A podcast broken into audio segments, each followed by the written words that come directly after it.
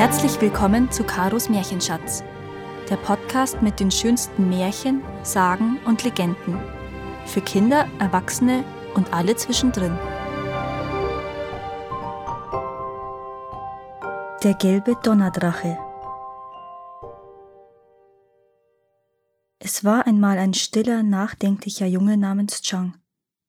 Er träumte den lieben langen Tag vor sich hin, und immer wünschte er sich, etwas Überraschendes und Außergewöhnliches möge ihm zustoßen.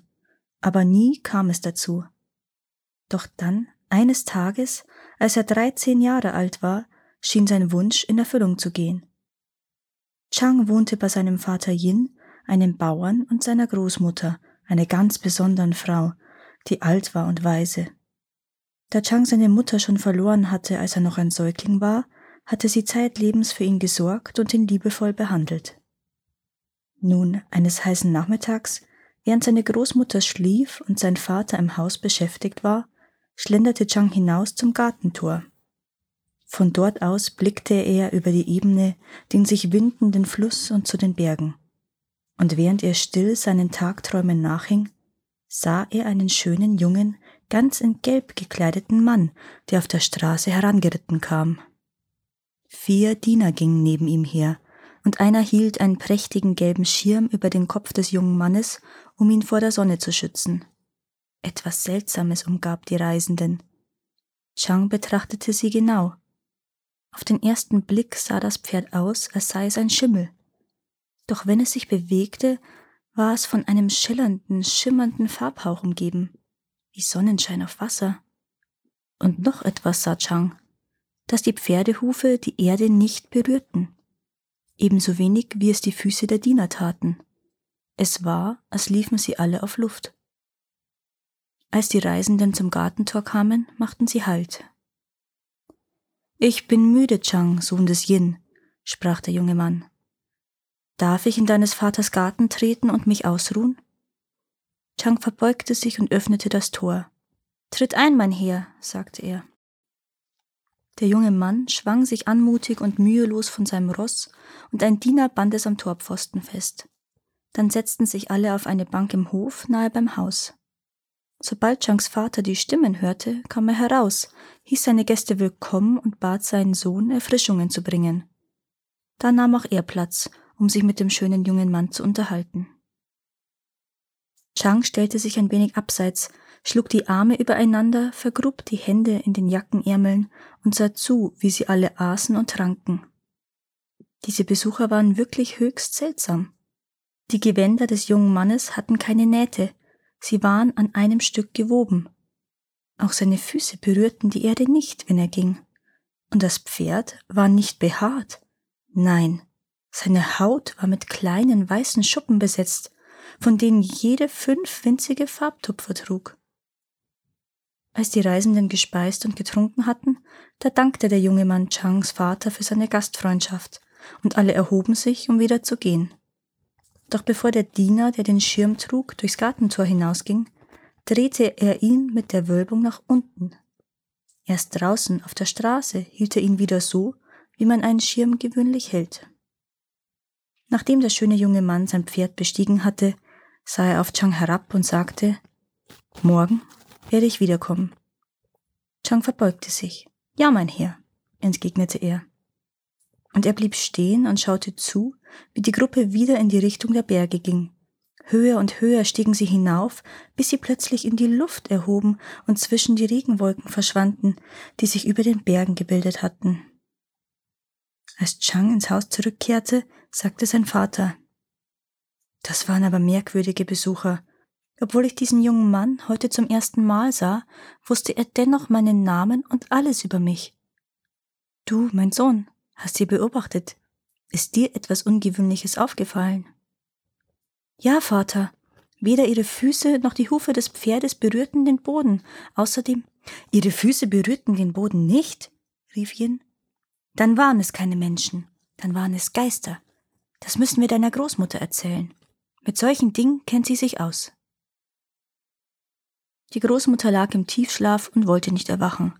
Doch schließlich und endlich rührte sie sich und gähnte.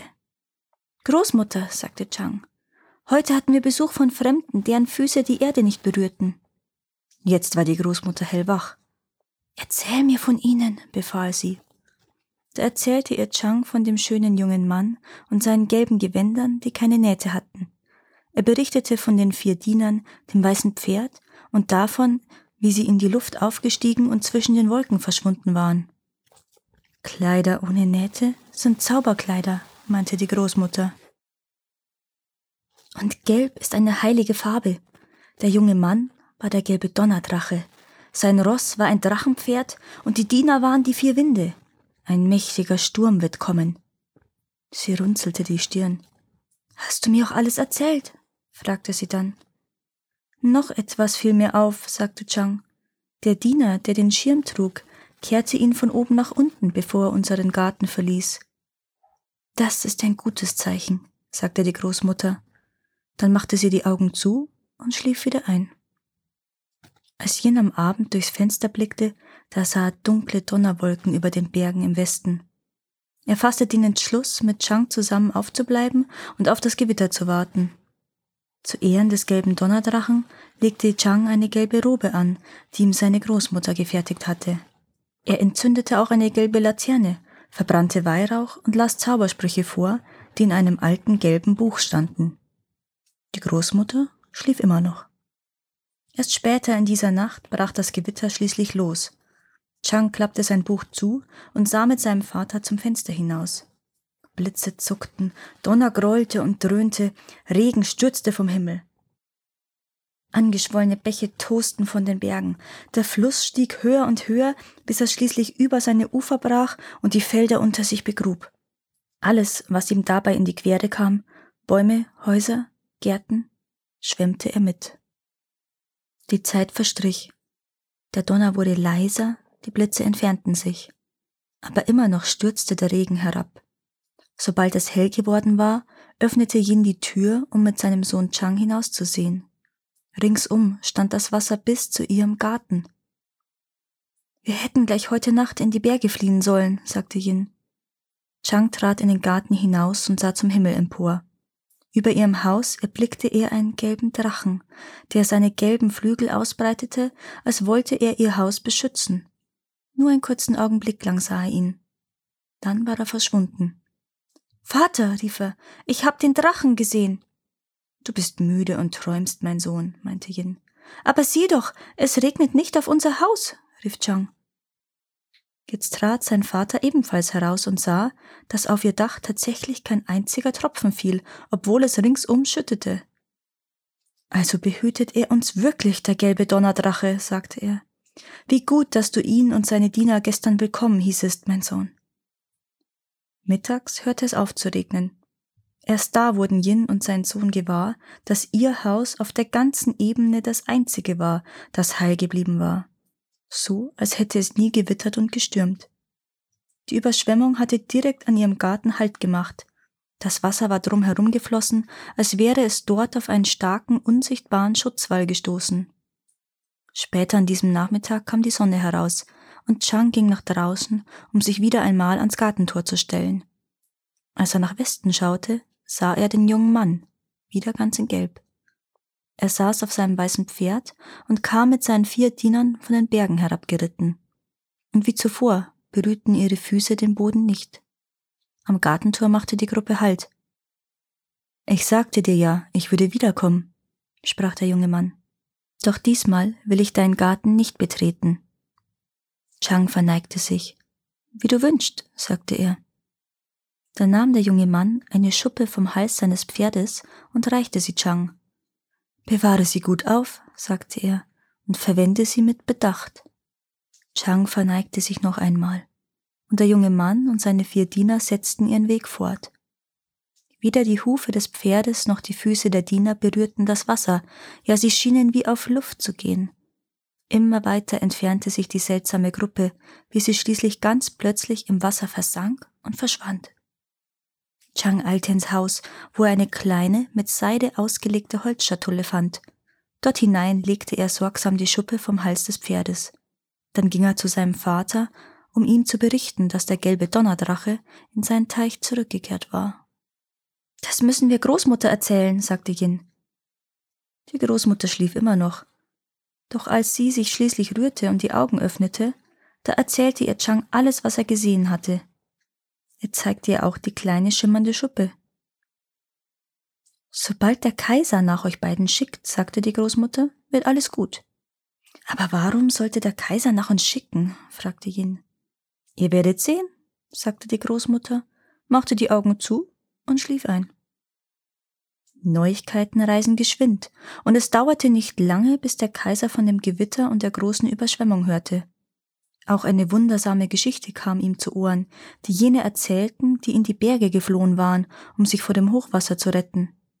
Angeblich hatte es ein einziges Haus gegeben, auf das kein Regen gefallen war, das von Yin, dem Bauern.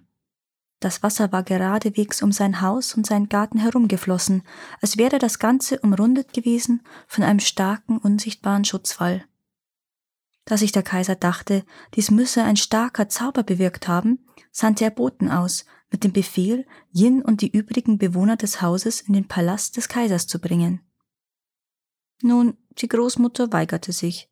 Sie sagte, sie sei müde und wolle schlafen. Aber Chang und sein Vater brachen augenblicklich auf. Es war schon früher Abend, als sie den Palast erreichten, doch der Kaiser empfing sie sofort nach ihrer Ankunft. Er bat Yin, ihm zu erzählen, wie das gewesen sei mit dem Gewitter. Mein Gebieter, sagte Yin, die Geschichte gehört Chang, meinem Sohn. Er ist es, der sie erzählen muss.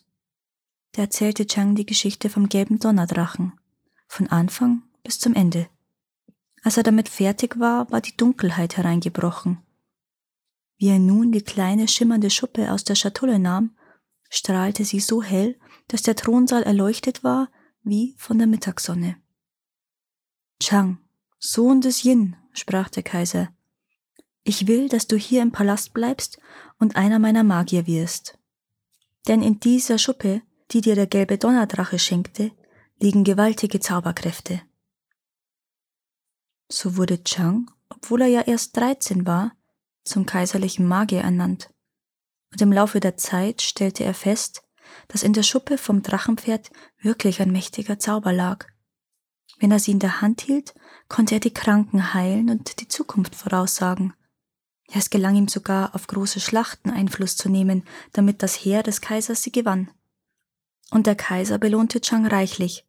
Unter anderem machte er ihm auch ein großes Haus in der Nähe des Palastes zum Geschenk. Natürlich ließ Chang seinen Vater und seine Großmutter kommen, damit sie dort mit ihm wohnten. Und von da an lebte Yin, der ja vormals ein Bauer gewesen war, das bequeme Leben eines reichen Edelmanns. Und die Großmutter? Nun, sie schlief immer noch die meiste Zeit. Aber wenn sie wirklich einmal wach wurde, gab sie die Weisheit und das Wissen ihres langen Lebens an Chang, ihren Enkel, weiter. Danke, dass ihr auch dieses Mal zugehört habt. Es würde mir sehr helfen, wenn ihr diesen Podcast abonniert und wenn er euch gefällt, mit euren Freunden und eurer Familie teilt. Habt ihr Vorschläge oder Wünsche für weitere Geschichten? Dann schreibt mir. Meine Kontaktdaten findet ihr in den Show Notes. Bis zum nächsten Mal.